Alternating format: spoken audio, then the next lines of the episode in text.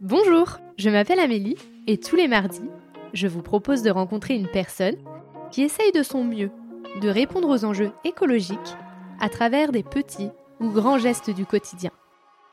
J'espère que vous écouterez avec affection leur chemin, leur combat, leur colère, ainsi que leur joie, leur fierté et leurs bons conseils. Évidemment, nous pouvons mettre de la douceur et de l'optimisme dans l'écologie. À travers ces épisodes, je souhaite semer des petites graines qui permettront, évidemment, de faire éclore de nouvelles croyances.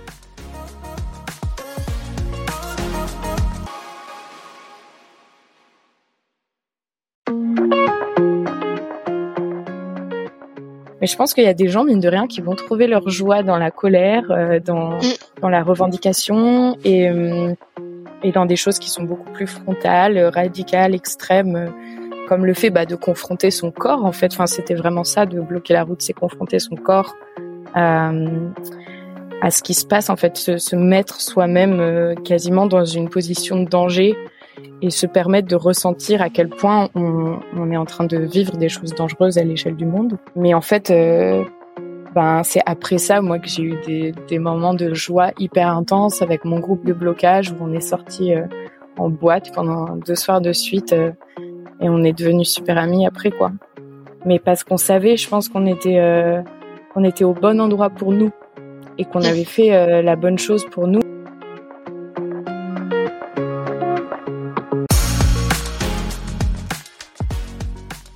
Gaëlle a aujourd'hui du mal à trouver la joie, l'optimisme dans l'écologie. Pourtant, elle a joué le jeu et a pu nous partager ses moments de bonheur lorsqu'elle prend son rôle d'activiste. Avoir cette sensation de pouvoir porter sa voix à travers son corps, qui arrête, qui prend de la place, qui est là, est un pur moment de partage avec soi, les autres activistes, mais aussi le reste de la population. Car même si c'est de l'énervement, une émotion est créée. Elle accepte son rôle, même s'il est dur, et regarde avec bienveillance le rôle que chacun décide d'avoir au nom de l'écologie, du vivant, de l'humanité. Je vous laisse en compagnie de Gaëlle.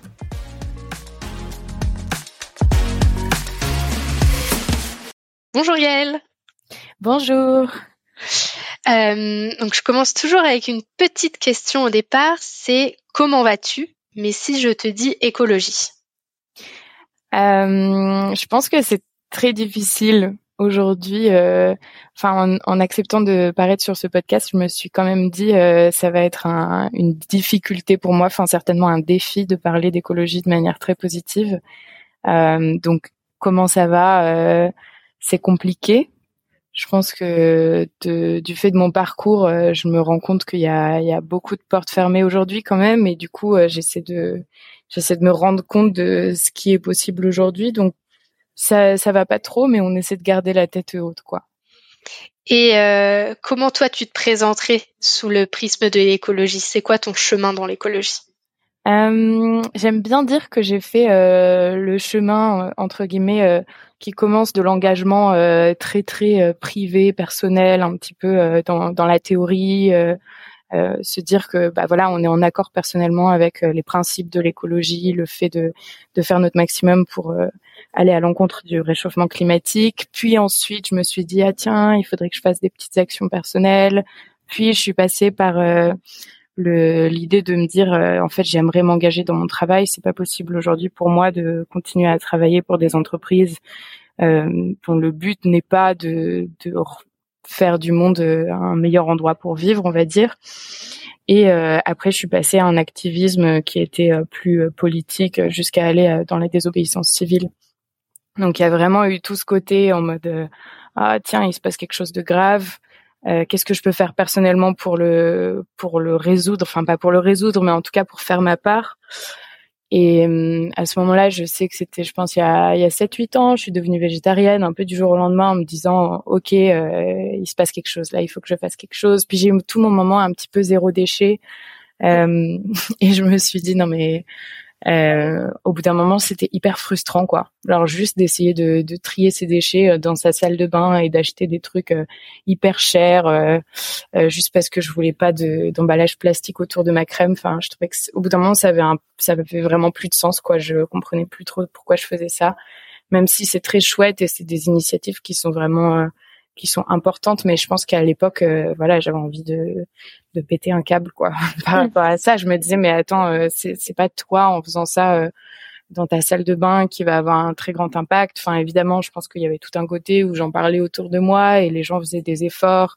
Je faisais des dîners sans déchets, des trucs comme ça. C'était intéressant.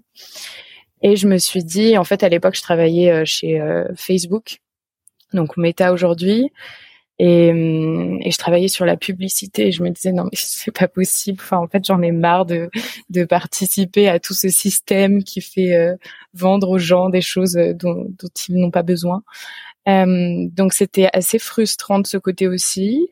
À ce moment-là j'ai démissionné euh, et j'ai commencé à travailler dans les bilans carbone. et je me suis vraiment rendu compte que en tout cas ce qui est intéressant dans les bilans carbone c'est que même si aujourd'hui la science elle est elle est très très orientée on peut utiliser la science pour dire quand même pas mal de choses différentes. Tout ce qui est euh, autour euh, ben, du GIEC et de des émissions carbone c'est des choses qui sont quand même très très bien renseignées et où il y a très peu de doutes. Enfin on peut pas dire euh, par exemple le bœuf a un, un, très faible impact carbone. Enfin c'est des choses qui sont qui sont très très bien connus, je trouve. Donc je trouvais que c'était intéressant comme euh, comme angle d'attaque, même si le carbone c'est assez euh, assez restreint. Et j'ai fini par euh, travailler chez Carbo un petit peu plus tard après avoir fait du conseil. Et justement, il y avait un peu ce côté. bon, en fait, le, le problème du réchauffement climatique, évidemment, il est lié à tout un tas d'autres crises, comme la crise de la biodiversité, de nos écosystèmes, ça ne peut pas se réduire qu'au carbone, mais par contre régler le enfin le problème du carbone, euh, c'est absolument essentiel pour régler le problème du réchauffement climatique. Donc il y a un peu ce côté, on sait très bien que avec le bilan carbone, on se met un peu des œillères, mais en fait ces œillères, elles sont euh, complètement nécessaires pour pour pouvoir euh, pour pouvoir débloquer le souci quoi. Et euh, ça nous permet aussi d'avoir quelque chose qui est très mesurable et qui est aussi très actionnable, que ce soit pour les entreprises et les particuliers. Il y a beaucoup de personnes qui ont eu des grandes prises de conscience après un bilan carbone. Et je pense que ça fait vraiment le même effet sur euh, les entreprises. Donc voilà, j'ai commencé à travailler là-dedans et je me suis quand même dit, ben, euh, c'est vraiment très chouette euh, aujourd'hui ce qu'on fait à Carbo. Je pense qu'on mène pas mal de, on mène pas mal de combats Enfin, notamment, bon, Carbo pour le contexte, ben c'est une entreprise qui fait euh, notamment des bilans carbone euh, pour euh, les entreprises et pour les particuliers. on a aussi un média autour de la culture écologique joyeuse, d'essayer de, en fait, de créer des ponts entre tout ce qui est culture, joie, fête mmh. et, et l'écologie. Donc je pense qu'on ne se limite pas au bilan carbone et comme tout, ce serait ce serait une erreur de s'y limiter. Mais il y a un peu ce côté avec le bilan carbone et avec la notion d'empreinte carbone, on peut aller déjà très très loin euh, dans tout ce qui est écologie. Donc c'est une c'est une joie, je pense, de travailler de travailler dans un euh, dans une entreprise qui fait des bilans carbone. Mais j'ai toujours eu un peu la conscience que c'était euh, que c'était insuffisant et je pense que le but, c'est pas de dire que, enfin, évidemment, ce sera toujours insuffisant. Enfin, en tant que personne, on sera toujours une, insuffisant dans ce qu'on fait euh, au regard de tout ce qu'il faut faire. Euh, ça veut pas dire qu'il faut pas le faire. Ça veut pas dire qu'on n'est pas heureux de le faire aussi et que c'est pas une, c'est pas tout un effort. Mais euh, mais ouais, donc un plaisir de travailler dans une entreprise qui s'occupe du bilan carbone, mais je me suis quand même dit, en fait, je m'étais beaucoup posé la question de l'impact et je m'étais dit, en fait, ce métier, si je le faisais pas, quelqu'un d'autre le ferait. Donc, il y a un peu ce côté de, oui, c'est vraiment très chouette d'avoir un métier à impact. C'est, c'est une super satisfaction. Enfin, évidemment que ça m'apporte beaucoup de joie de, de bosser là-dedans versus de bosser euh, en publicité, euh, en optimisation de publicité, surtout que je travaille dans la technologie. Euh, mais je trouvais aussi ce côté un peu euh, insuffisant dans le sens où bah c'est quand même un, un, métier qui est plus ou moins bien rémunéré et que euh, bah n'importe qui le ferait en fait ce travail. Euh, et bon, l'objectif n'est pas de maximiser tout impact, etc. C'est peut-être mon côté euh, scientifique qui ressort là-dessus. Mais je me suis dit, euh, bah, il y a quelque chose de systémique à faire. Et j'ai commencé à regarder comment je pouvais, euh, je pouvais m'impliquer un petit peu en politique, en, dans les actions écolo. Et là, il y a quand même la notion quand même de, euh, si toi t'y vas pas, a priori, il y aura pas forcément quelqu'un qui ira à ta place dans le sens où quand on s'engage dans l'activisme, peu importe la forme que ça prend, que ce soit euh, pour faire ce qu'on appelle euh, la base arrière, donc s'occuper des gens, faire euh, du travail un petit peu plus administratif ou de communication, genre sans forcément prendre de gros risques. Il y a un peu le côté où ce qui importe dans les mouvements climat ou les mouvements activistes plus larges, ben c'est quand même le nombre et c'est de montrer que n'importe qui peut y aller. Et, et du coup, c'est là que je trouve il y a vraiment cette notion d'impact de, euh, bah, par exemple, euh, sur certaines actions euh, de désobéissance civile, parfois si toi t'y vas pas, l'action peut être annulée parce qu'il n'y a pas assez de personnes. Hmm. Et du coup, il y a, y a quand même cette notion de si on veut un impact plus grand, bah, il faut faire, il faut aller là où, ben si on n'y va pas, il n'y a pas quelqu'un d'autre qui va nous remplacer. Et je pense que tout ce qui est action politique, manifestation euh, et désobéissance civile, il y a vraiment cette notion-là de l'impact peut être beaucoup plus grand. Et là, je pense que dans, dans l'activisme, j'ai trouvé énormément de joie, un peu de satisfaction. Je sais pas si j'ai retrouvé l'espoir, mais du coup, voilà un petit peu mon parcours. Côté politique, j'ai été euh, à la primaire populaire. Donc, euh, à l'époque, on militait pour une forme d'union de la gauche. Euh, peu importe ce que ça a donné après, il y a quand même eu la NUPES qui en est sortie. Puis je pense qu'il y a aussi cette question de la responsabilité politique vis-à-vis de l'écologie qui est revenue euh, dans le dans le débat public assez fortement. Donc je pense qu'il y a eu euh, il y a eu des beaux effets de la primaire populaire là-dessus. Et euh, j'ai fait deux blocages de route avec dernière rénovation, du coup le collectif qui milite pour la rénovation thermique des bâtiments. Et à l'époque, du coup, en bloquant des routes. Et plus récemment, bah, en mettant de la peinture orange sur des sur des bâtiments euh, des lieux de pouvoir en fait, qui ont des pouvoirs de décision, notamment sur l'écologie. Donc voilà un peu tout mon parcours. Ça a commencé par, euh, je pense, moi dans ma chambre euh, qui me dit que je vais devenir végétarienne, puis un peu cette frustration que je pense on, on peut vite ressentir avec les actions individuelles, l'envie de faire quelque chose de plus systémique, mais quand même le côté de, ben, dans l'entreprise en fait, un, un métier rémunéré, il y aura, enfin, il serait, le, le job sera toujours rempli. Euh, et d'essayer de trouver de l'impact un petit peu euh, côté système et activisme. Mais là, euh, bon, on peut trouver des blocages aussi euh, nécessairement. Mais bon, il y a eu quand même tout ce chemin qui a été très très progressif. Donc moi maintenant, quand je rencontre des personnes qui sont en train de découvrir que par exemple leur consommation de bœuf peut être problématique, je me dis ah c'est cool, peut-être que dans huit ans tu bloqueras la route avec moi. J'allais te demander combien de temps ça t'avait pris euh, toutes ces étapes entre le moment où tu te dis euh, devenir végétarien c'est important et le moment où là maintenant il faut que j'aille dans l'activisme parce que c'est là où j'aurai un plus gros impact et que je, je, deviens euh, quelqu'un bah, entre guillemets d'indispensable parce que si j'y vais pas peut-être que personne n'ira à ma place. bah, le fait de devenir végétarienne, je pense c'était du coup il y a à peu près huit ans. Ouais, c'est ça, il y a huit ans. Et tout s'est accéléré, euh, bon, un peu comme tout le monde, hein, je pense, à partir du Covid. Euh, beaucoup de temps solo, en fait. Puis c'était un moment où, où, je pense que le travail prend beaucoup de place dans sa vie. Quand il y a le Covid, on a moins le côté, euh, on peut se distraire avec d'autres choses. Donc c'était un peu le moment où je me suis dit, bon, bah, il faut que, il faut que je change de métier parce que là, je me sens vraiment euh, bloquée dans ce dans quoi je suis. Euh, et du coup, là, c'était euh, bon, on va dire six ans pour se dire il faudrait que je change de travail. Donc six ans dans les engagements assez personnels et puis les deux dernières années, c'était vraiment tout à la fois en fait. Mmh. changement, changement de métier, changement de secteur et ben à fond sur l'activisme. Il y a aussi un côté, j'ai eu besoin de rentrer en France parce que quand je travaillais chez Facebook, j'étais à Londres et il y a tout un côté sur l'activisme qui est très inaccessible en fait quand on est expatrié. Euh, ça peut être des problèmes de langage. Euh, euh, c'est rare que les que ce soit très international euh, les les associations, notamment d'écologie, etc., que leur communication en interne bah, typiquement en France ne soit pas en français. Euh, et quand on fait de la désobéissance civile et qu'on est face à des risques juridiques, on va très vite avoir euh, la problématique de euh, de risquer de typiquement perdre un visa. C'est très très facile. On peut facilement se faire euh, expulser du territoire après une action de désobéissance civile, par exemple. Oui, ok. Oui, donc voilà. la vu que tu travailles là-bas, donc si t'as plus de visa, bah en fait t'as mm. plus de, t'as plus de travail quoi. Donc ça te met en insécurité. Oui, c'est ça.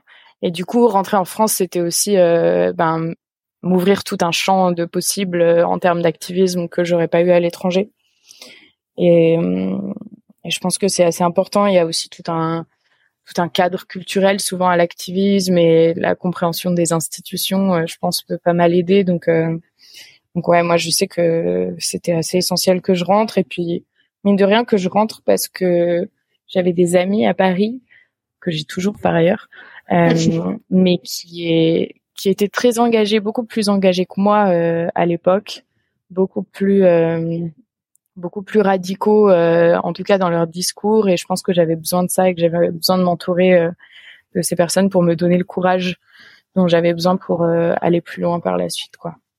Donc euh, toi, l'entourage a beaucoup compté pour, euh, pour passer les étapes au fur et à mesure. Ouais, je pense que ça aurait été euh, ça aurait été assez dur de faire ça toute seule. Je pense qu'en fait, c'est vraiment des personnes qui m'ont donné le, le, coup de boost du début et en fait après j'ai je suis partie très très loin. mais j'avais besoin d'être entourée par des personnes qui au moins comprenez euh, comprenez la peur, comprenez la colère et comprenez euh, aussi les formes d'espoir qu'on pouvait avoir. Euh. mais je pense que j'aurais pas j'aurais pas réussi si j'étais restée par exemple qu'avec des personnes qui trouvent que Facebook c'est une super entreprise où travailler et que et qu'il faut absolument rester dans ce genre de système quoi. Et est-ce que à l'inverse, tu avais aussi autour de toi des personnes qui qui étaient moins avancés que toi dans l'écologie. Et donc derrière tu as pu euh, pu les emmener euh, avec euh, avec toi dans tes nouvelles valeurs. Je sais pas. Je pense que oui forcément. Enfin je me souviens en tout cas quand j'étais chez Facebook j'avais beaucoup de collègues dont le grand hobby c'était de commander des trucs sur Amazon et ensuite de, parler pendant dix minutes de leur nouvel aspirateur robot c'est voilà, hein, c'est un hobby comme un autre. Euh, et je pense qu'au fur et à mesure d'en parler, c'est sûr que je vois des évolutions autour de moi. Moi, c'est notamment depuis que je suis devenue végane qu'il y a vraiment beaucoup, beaucoup de discussions euh, autour de ça. Je suis devenue végane il y a trois ans maintenant, je pense. Et euh, il y a un peu tout ce côté de végétarien, ça choque plus aujourd'hui, ou en tout cas flexitarien, les personnes qui réduisent leur viande, leur euh, consommation de viande, ça n'étonne plus. Mais en tout cas, sur le véganisme, j'ai vraiment senti qu'il y a eu des conversations, euh, en fait, beaucoup plus larges, quoi, sur euh, comment on considère la vie, qui, qui, vont un peu au-delà de, de juste se demander comment on réduit au maximum notre empreinte carbone. Et là, je sens que les gens, ils bougent de plus en plus, en tout cas. c'est sûr que j'ai pu emmener des personnes avec moi, mais je pense que j'ai aussi j'ai aussi perdu des personnes dans le processus, quoi. Et puis, par exemple, je pense à ma famille. Euh, c'est sûr que j'ai participé à, à, sensibiliser ma famille euh, sur des aspects et tout, et je sens toujours qu'il y a un peu euh, qu'on est d'accord sur le constat, qu'on est d'accord sur le fait qu'il faut faire des choses, mais euh, mais je sais que maintenant je suis perçue comme euh, quelqu'un de très radical et, et d'assez extrême, et et c'est pas forcément l'étiquette qui me permet le plus de convaincre.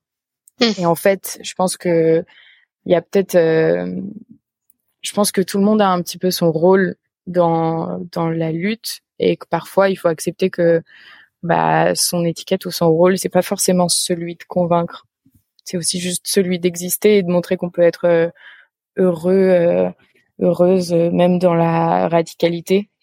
Mm. et que en fait il y a d'autres personnes qui sont plus modérés et avec qui ce sera plus facile de convaincre. Moi, j'ai très envie de convaincre, mais en fait, euh, ben quand je dis à des personnes, euh, par exemple sur le sur le lait, euh, le lait, les, enfin les personnes comprennent pas trop quoi. C'est un peu en mode bah juste on prend le lait de, des vaches, donc pourquoi, enfin genre on n'est pas en train de les tuer, donc pourquoi ça te gêne Et ben enfin la réponse c'est toujours en mode bah en fait on a l'impression qu'on les tue pas mais en fait on tue leur bébé parce qu'il faut qu'elles deviennent enceintes et puis ensuite euh, on, leur arrache leur bébé puis ensuite on les les tue quoi.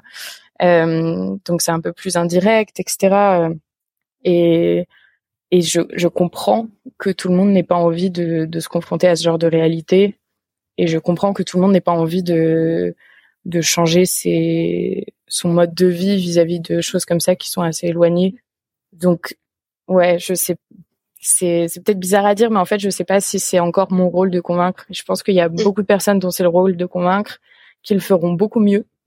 Et je pense qu'il y a des personnes euh, dont le rôle c'est c'est d'exister et de montrer que autre chose c'est possible. Et par exemple, enfin, je vais, bon, je suis pas du tout. Euh, euh, la comparaison avec Sandrine Rousseau était très très lointaine, mais je pense que par exemple, on reproche souvent à Sandrine Rousseau de pas être dans la pédagogie, par exemple, et de pas être constamment à, répéter euh, les, choses qui existent déjà, qui sont peut-être plus consensuelles, et justement de pas être dans la consensualité. Euh, mais je pense que c'est pas son rôle.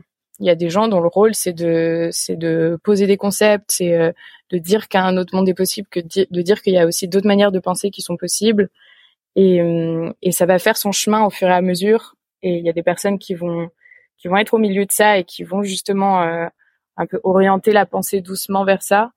Mais euh, il y a aussi des personnes qui, dont le but c'est juste d'être là et de, de, poser des choses quoi. Ouais, euh, je, ouais, je te rejoins là-dessus. Euh, moi, j'ai eu une conversation avec un ami où euh, bah, moi, je pose beaucoup de choses positives sur l'écologie, sur mes réseaux, mais je pose aussi des choses bah, qui sont moins mignons, quoi, parce que c'est la réalité. Et une fois, j'ai mis quelque, enfin, j'ai mis un truc qui était un peu dur, et tout de suite, on m'a envoyé un message en me disant, bah, je croyais que c'était positif l'écologie. Et donc je lui ai dit, euh, enfin je lui ai répondu que euh, bah, y en avait leur rôle, c'était de montrer la dureté de l'écologie. D'autres, c'était d'essayer de l'adoucir. Moi, j'essaye de l'adoucir pour qu'il y ait les gens qui, qui essayent de venir, mais que euh, ce travail-là, je peux le faire parce qu'il y en a qui montrent la dure réalité et que moi aujourd'hui j'en suis pas capable parce que ça m'angoisserait tellement que euh, je préfère prendre le rôle de euh, d'adoucir et d'essayer de convaincre par la douceur parce que euh, d'y aller de force et montrer les choses bah horribles parce qu'il y a des choses horribles qui se passent à cause de ça que bah moi j'en serais je ferai pas aussi bien que ces personnes-là et donc je leur laisse bah, cette compétence parce que eux ils l'ont. Et donc ouais, je te rejoins sur le fait que on a chacun notre rôle à jouer. Et je voulais te poser la question, est-ce que toi, tu te sens comme quelqu'un d'extrême, personnellement, euh, ou pas? ben, c'est trop marrant parce que plus, enfin évidemment, je pense mes mes fréquentations euh, bougent aussi. Et à la fois, il y a des personnes qui, on va dire, se radicalisent. C'est vraiment le, un mot qui est qui, est malvenu, mais enfin à la fois j'ai des amis qui se radicalisent au fur et à mesure. À la fois, je rencontre des personnes et moi j'ai toujours l'impression d'être limite la moins extrême euh, euh, bah, parmi les gens autour de moi, mais de fait, euh, de fait, c'est aussi parce que je suis entourée de personnes qui sont peut-être plus extrêmes que moi. Et du coup, ça me, enfin, ça me paraît toujours un peu absurde. Euh, je trouve que que le mot extrême, c'est comme le mot normal. je les déteste très profondément euh, parce que on, les positionne jamais vis-à-vis de quelque chose. Euh, genre on me dit beaucoup t'es très radical, t'es très extrême, des choses comme ça. Et, j'ai envie de dire, mais par rapport à quoi en fait? Parce que il y a extrêmement de choses bah, très extrêmes qui se passent aujourd'hui. Euh, euh, il y a des, énormités qui sont dites euh, par le gouvernement. Euh, il y a des il y a des millions de personnes qui sont bah, condamnées par les des actions du gouvernement. Et après on va dire que ce qui est extrême c'est je sais pas de vouloir abolir l'héritage par exemple. Ça ce serait plus extrême donc de prendre prendre quelque chose, enfin prendre une décision qui irait dans le sens euh, d'une d'une plus grande égalité entre euh, les entre les citoyens, ce serait beaucoup plus extrême que de condamner des millions de personnes dans le monde euh, à subir les effets du réchauffement climatique. Donc moi j'aime bien, je pense, me considérer comme extrême et radical, juste au sens où ça fait un petit peu réappropriation de d'étiquettes qu'on me colle. Euh, mais je considère pas que ce soit si, si extrême. Enfin, J'aime bien juste que les que les personnes qui utilisent ces mots repositionnent extrême par rapport à quoi en fait. Et ça me fait penser d'ailleurs au, au sujet euh, quand on disait c'est pas le rôle de tout le monde de convaincre, c'est ça qu'on moi, on m'a déjà reproché, même dans ma famille, et je le comprends tout à fait, de ben justement d'être contre-productif vis-à-vis de la lutte euh, en bloquant la route, par exemple, parce que c'est pas quelque chose qui est qui est euh, qui est visé pour le public. Et en fait, bah ça, euh, bien sûr, en fait, bien sûr qu'on sait qu'on ne convainc pas, quoi. Et, euh, et bien sûr que c'est quelque chose qui peut être considéré comme extrême. Et, et ça, c'est des choses que que j'entends parfaitement. Enfin, mais mais encore une fois, voilà, c'est, je pense que c'est pas le rôle de tout le monde et je pense que si on veut euh, trouver sa joie dans l'écologie, il faut parfois trouver son rôle. Et, euh, et je pense qu'en effet, c'est hyper important d'avoir des personnes comme toi euh, qui vont aller chercher tout ce qui est optimisme et positivité dans l'écologie. C'est hyper important ce qu'on fait chez Carbo avec avec notre média de culture joyeuse autour de l'écologie. Mais je pense qu'il y a des gens, mine de rien, qui vont trouver leur joie dans la colère, dans, mm. dans la revendication. Et, et dans des choses qui sont beaucoup plus frontales, radicales, extrêmes, euh, comme le fait bah, de confronter son corps. En fait, enfin, c'était vraiment ça, de bloquer la route, c'est confronter son corps à, euh, à ce qui se passe. En fait, se, se mettre soi-même euh, quasiment dans une position de danger et se permettre de ressentir à quel point on, on est en train de vivre des choses dangereuses à l'échelle du monde. Euh, mais en fait, ben c'est après ça moi que j'ai eu des, des moments de joie hyper intenses avec mon groupe de blocage où on est sorti euh, en boîte pendant deux soirs de suite euh, et on est devenus super amis après quoi. Mais parce qu'on savait, je pense qu'on était euh, qu'on était au bon endroit pour nous et qu'on avait fait la bonne chose pour nous et je pense que mon discours ce sera jamais de dire que tout le monde doit devenir vegan et que tout le monde doit de, doit bloquer la route etc je pense que toutes les actions euh, de l'environnement, en fait, qu'elles soient euh, personnelles, euh, professionnelles, systémiques ou autres, faut toujours faire dans le dans dans ce qui est bon pour nous, dans ce qui est maintenable pour nous en tout cas, dans ce qu'on peut prendre comme charge. Euh, parce que on, on, le répète jamais assez, mais en fait, ce qui est soutenable pour le monde, c'est ce qui est soutenable pour nous les burn-out militants et autres, euh, on en a déjà assez. je pense que c'est hyper important de. moi, souvent, je fais, par exemple, trois mois d'activisme et après, littéralement, je prends euh, trois, quatre mois de pause où je fais vraiment rien du tout. Quoi, je vais même pas en manif et je prends le temps euh, de prendre soin de moi jusqu'à ce que j'en ai remarre et que j'ai re l'énergie d'y aller. Et là, j'y vais. Et après, j'arrête quand je sens que c'est trop. Et et ouais, mais je pense que tout le monde doit trouver sa place et qu'en fait, la joie, elle, elle se cache dans des trucs hyper différents pour les uns et les autres, quoi. Mm. Et puis, tu prends soin de toi. Euh, quand tu décides d'y aller et après de t'arrêter pendant pendant trois mois, c'est que aussi tu fais attention à ta santé mentale et à pas euh, bah, te détruire euh, parce que tout d'un coup tu es trop dans l'activisme et que et que là t'en peux plus quoi. Ouais, bah je pense que j'ai traversé des périodes qui étaient qui étaient vraiment très compliquées vis-à-vis de ça. Je pense que en fait, on, on se met soi-même dans, dans des situations traumatisantes. Euh, je pense qu'il faut le dire. C'est pas le cas de toute la désobéissance civile et c'est pas le même ressenti pour tout le monde. Mais euh, de fait, parfois, ben, bloquer la route, ça veut dire euh, se mettre face à la violence des automobilistes, de la police, euh, de la justice, etc. Et euh, et ben toutes ces choses, c'est euh, voilà se, se confronter à des choses qui sont très très dures et, euh, et évidemment que il faut prendre soin de sa santé mentale vis-à-vis de ça. Enfin, je pense qu'on a encore du mal à, à, rendre ça systémique dans les associations et de vraiment avoir un bon euh, parcours de soins en fait euh, du militant. Euh, et que en fait tout ça, ça va ensuite ça va passer par la communauté et justement par la joie, le fait de trouver euh, de trouver euh, des points communs avec les militants militantes qu'on retrouve sur ce type d'action et et de partager euh, des moments de choix, tough même, c'est hyper important. Mais oui, je prends, je prends soin de ma santé mentale, mais je pense que c'est hyper, hyper important de dire que, ben, je peux prendre soin de ma santé mentale et aussi je peux m'exposer à ce genre de risque parce que je combine tout un tas de privilèges. Euh, je pense que la mmh. désobéissance civile, dès qu'on est une personne racisée, par exemple, euh, peut-être qu'on n'a pas envie de s'exposer à la police alors qu'on est déjà très facilement exposé.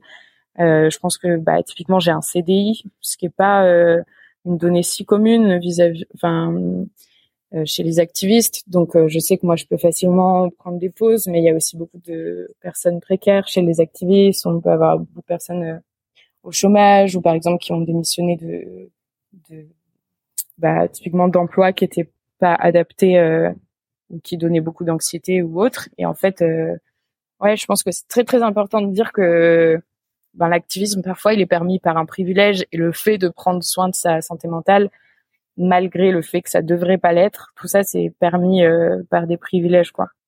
Et il faut vraiment resituer ça euh, à chaque fois qu'on parle d'activisme parce qu'en fait euh, ouais, je, je dirais à personne qui, je sais pas, qui s'est déjà exposé à la police ou qui a des traumas vis-à-vis de la police, euh, d'aller faire de la désobéissance civile. Enfin, je pense qu'il faut mmh. chacun trouver ce qui, ce qui à la fois nous fait du bien et ce qui est possible vis-à-vis des discriminations qu'on reçoit déjà dans la société. Ouais, c'est super intéressant de bah, de remettre ça dans dans le contexte que on n'est pas que tous les activistes euh, bah, n'ont pas les mêmes privilèges et que euh, et c'est vrai que bah, en tant que femme blanche, parce qu'on est toutes les deux des femmes blanches, on a certains privilèges et donc on peut aussi se mettre euh, en danger euh, sans peut-être en ayant peut-être un peu moins de conséquences euh, que mmh. pour d'autres personnes. Oui, c'est ça, et je pense que c'est quelque chose qui, qui devrait pouvoir aussi nous déculpabiliser, dans le sens où je pense que la lutte, elle doit être menée par tout le monde mais il y a aussi des personnes euh, qui ont beaucoup plus à perdre, par exemple à être euh, identifiées comme des activistes. Ça peut euh, ça peut affecter ben, un parcours professionnel ou des choses comme ça. Moi, j'ai de la chance de travailler dans une entreprise qui ça n'a enfin, qui ça n'a pas d'importance en fait. typiquement, si je me retrouve dans des affaires judiciaires ou autres. Mais ben en fait, je pense qu'il faut vraiment pas s'en vouloir parfois de juste pas être dans une situation c'est possible ou facile de faire de l'activisme. je pense que c'est aussi ça, trouver sa place. C'est à la fois trouver les choses qui nous font du bien et qui sont soutenables euh, sur le long terme, euh, que ce soit de manière personnelle et, systémique, et aussi euh, ne pas vouloir en prendre trop non plus, quoi. Et je pense que ça, ça pose, enfin, ça pose aussi pas mal de questions qui vont un peu plus loin, qui sont comment est-ce qu'on ne reproduit pas les mêmes schémas de privilèges par exemple, si on se dit, bah, en fait, ça va être des activistes majoritairement blancs euh, qui vont aller euh, bloquer la route, comment est-ce qu'on fait pour ne pas euh, ne pas reproduire les mêmes biais avec, en fait, c'est toujours les mêmes personnes qui ont des privilèges, qui vont faire de l'activisme, donc qui vont, d'une certaine manière, imposer leur manière de voir les choses. Mmh ok. Ouais, il y a beaucoup de, il y a quand même beaucoup beaucoup de sujets sur, je pense, l'activiste, l'activisme écologique, notamment à Paris qui reproduit pas mal de schémas, quoi. Parfois malgré euh, les meilleures intentions possibles. Oui. Ouais, c'est vrai que j'avais pas du tout euh, soulevé cette problématique en fait à un moment donné si tous les activismes bah ils sont euh, ils sont ils sont blancs genre euh, comme comme toi et moi bah en fait derrière bah on va donner des idées sans prendre forcément en compte bah, bah les les injustices que pourrait avoir euh, quelqu'un euh, de noir ou euh, ou handicapé, etc. Et j'avais un Jonathan Charrier que j'ai eu en interview qui lui a un handicap et c'est ce qu'il disait qu'il trouvait que les solutions aujourd'hui qu'on qu'on proposait c'était souvent pour des hommes blancs euh, sans problème de santé euh, de 40 ans. Et que lui qui avait euh, bah, des soucis pour pour euh, pour bouger, ben en fin de compte, il, il se retrouvait pas dans les euh, dans les propositions qu'on pouvait faire. Et euh, c'était super intéressant parce que exactement comme pour toi, là, j'avais jamais pensé parce qu'on a on a un peu ce biais où on voit que les choses que qu'on vit. Et bien des fois, on a besoin d'avoir un peu d'autres lunettes pour voir ce qui existe autour. Et c'est ça qui est pas forcément évident. C'est, enfin, je pense, c'est cette prise de recul à chaque fois. Euh, et dans hmm. l'activisme, euh, dans ce que tu dis, et si j'ai bien compris, c'est qu'il le faut aussi, même si c'est pas forcément toujours facile. Oui, en fait, c'est une posture qui sera qui sera jamais agréable parce que en fait, si on pose toujours la, la question de, par exemple, la représentativité, ça peut être bah, dans les organes de décision, des associations ou autres. En fait, ça suppose parfois et souvent, et ça devrait supposer pour les personnes privilégiées de parfois laisser leur place.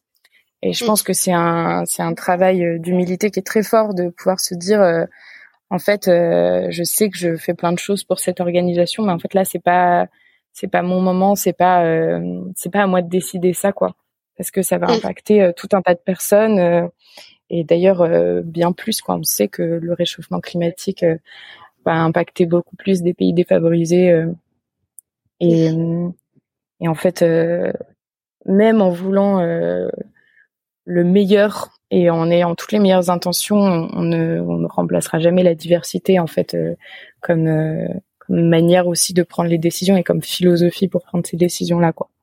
C'est sûr. Est-ce que toi, tu as quand même réussi à avoir euh, des fiertés par rapport à, à l'activisme que tu as fait, où tu t'es dit, yes, là, ce que j'ai fait, il y a eu un impact derrière? Ouais, carrément.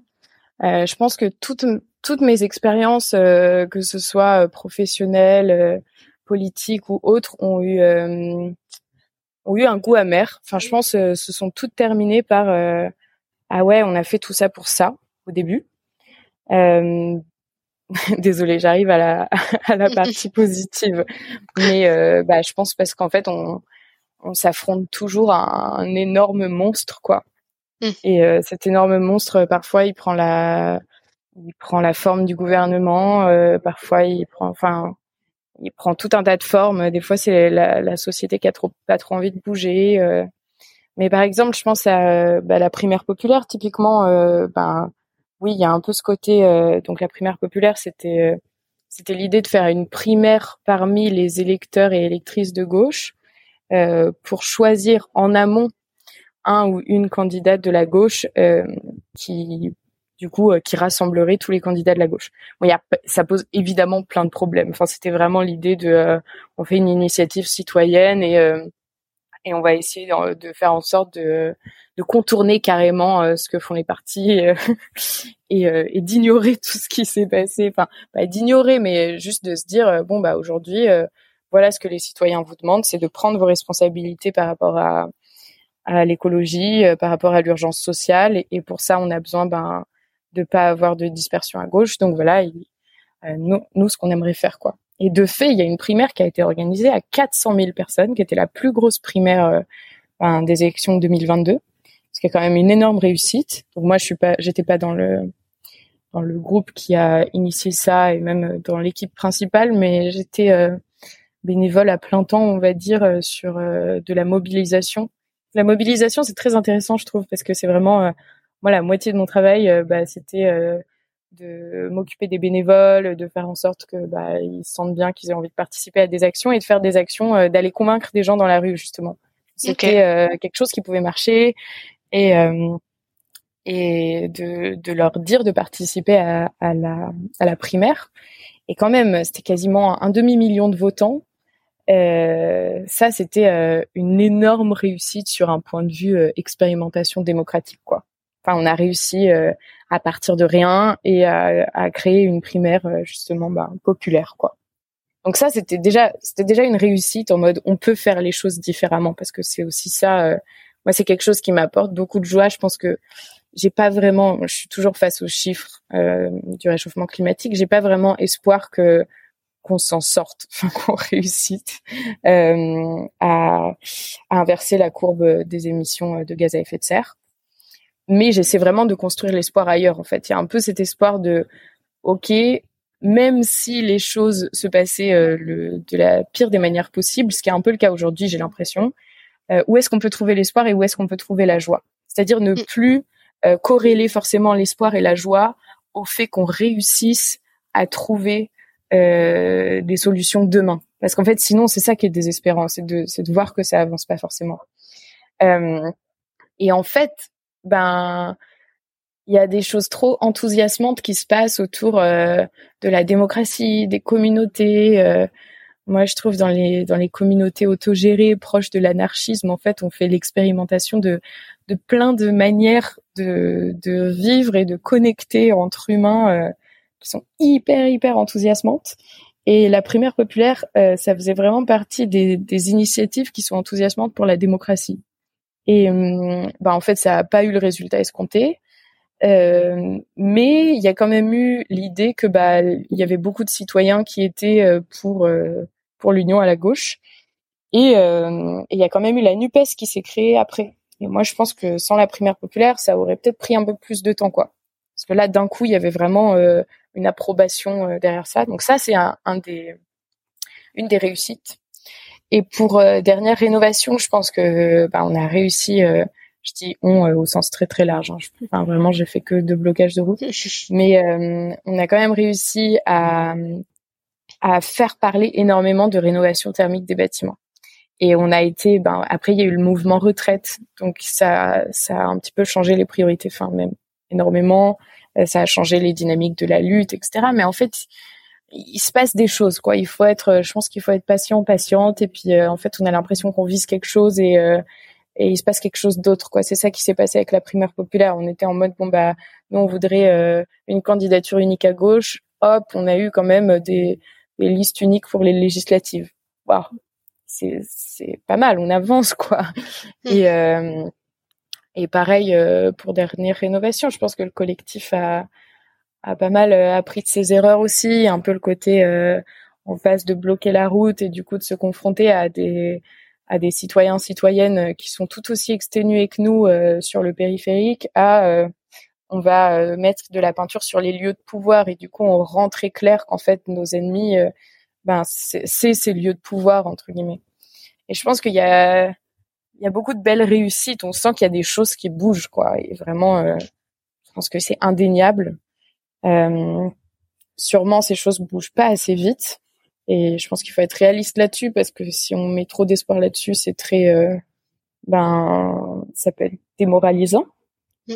Euh, mais si on reconnaît que les choses se passent pas euh, de la meilleure des manières aujourd'hui et que euh, ça n'empêche pas qu'on a une responsabilité énorme et qu'il faut qu'on avance là-dessus euh, et qu'en fait l'espoir aujourd'hui il se niche beaucoup plus dans dans l'amitié, dans la communauté, dans toutes les nouvelles manières de faire les choses, dans tous les nouveaux systèmes qu'on peut inventer.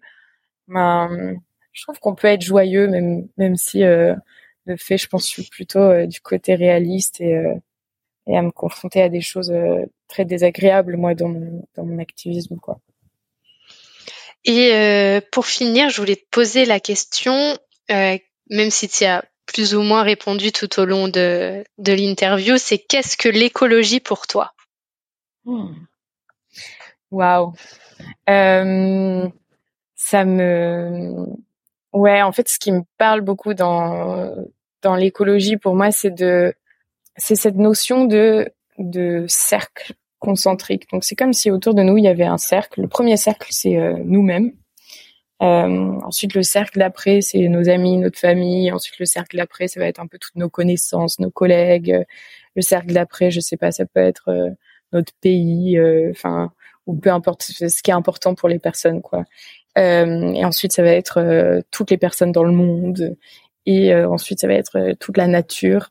Il y a un peu ce côté de, on a des cercles d'affection, on va dire. Donc, c'est par exemple, si on se pose la question de il y a quelqu'un qui doit absolument mourir et c'est soit euh, euh, ton ta meilleure amie ou euh, quelqu'un que tu connais pas du tout. bon, il y a peut-être des personnes qui ont des opinions différentes, mais il y a un peu le côté bah je préférais que ce soit pas la personne qui est mon meilleur ami, c'est moi qui décide quoi. Mm. c'est un peu philosophique.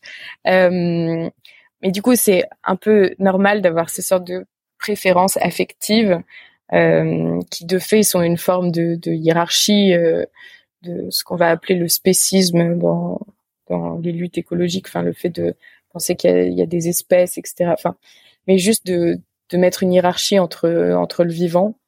Mais je pense que c'est pas forcément euh, contre ça qu'il faut se battre. tout ce que je veux dire, c'est que l'écologie, en fait, c'est d'essayer d'élargir ce cercle enfin d'affection mm. euh, à la nature. Et en fait, comme on le voit, si on imagine tous ces cercles, élargir ce cercle d'affection à la nature, à l'humanité entière, en fait, ça nous fait nécessairement passer par le fait d'élargir cette affection, euh, cette volonté de care à euh, nos connaissances, aux habitants, habitantes du monde entier, aux animaux, et en arriver à ne serait-ce que l'équilibre des écosystèmes, quoi. Et pour moi, c'est ça l'écologie, c'est le vivre ensemble. Mais aujourd'hui, le vivre ensemble, quand on parle de ça, on va penser à, je sais pas, dans une communauté ou une entreprise, euh, les règles qu'on doit mettre en place pour euh, mieux vivre ensemble. Moi, le vivre ensemble, euh, c'est beaucoup plus large. C'est même comment tu vis avec les fourmis qui sont un peu partout, comment tu vis avec les arbres dans ton jardin. et ouais, c'est ça. Pour moi, l'écologie, c'est le vivre ensemble. Et c'est pas forcément de dire que tout est égal, mais c'est vraiment essayer de réussir à, à prendre en compte euh, la, la vie d'une personne, euh, ben, par exemple au Maroc, euh, qui va décéder dans, dans une catastrophe naturelle liée au réchauffement climatique au plus proche possible qu'on considérerait la vie de son meilleur ami qui habite à côté mmh. de chez nous, quoi. Et en fait, c'est ça qui, qui c'est ça qui crée de l'action pour moi. C'est pas c'est pas euh, la connaissance euh, abstraite que dans 20 ans euh, ça va être vraiment très très terrible. C'est vraiment de considérer qu'aujourd'hui il y a des personnes qui sont les meilleures amies d'autres personnes mmh. qui sont en train de décéder à cause de, de, nos bêtises et qu'en fait l'écologie c'est le vivre ensemble avec avec tout ce qui nous entoure au sens très très très très très large. Et que plus on détruit toutes ces hiérarchies qu'on met entre les êtres humains les animaux, les arbres, etc. Et on essaie de les rapprocher en tout cas parce que c'est naturel d'avoir des préférences. Euh, et mieux on va pouvoir s'en sortir. Merci d'avoir écouté cet épisode. J'espère qu'il vous a donné envie de participer à la transition écologique et vous a donné une nouvelle oreille attentive à ce qui nous entoure. Si le cœur vous en dit, je vous propose de me laisser un avis, de vous abonner et de me rejoindre sur Instagram, Facebook et LinkedIn. Vous pouvez m'envoyer un message à évidemment e.vie.de2ment.podcast.gmail.com. En attendant mardi prochain, je vous souhaite, évidemment, de jolis moments de vie en pleine nature.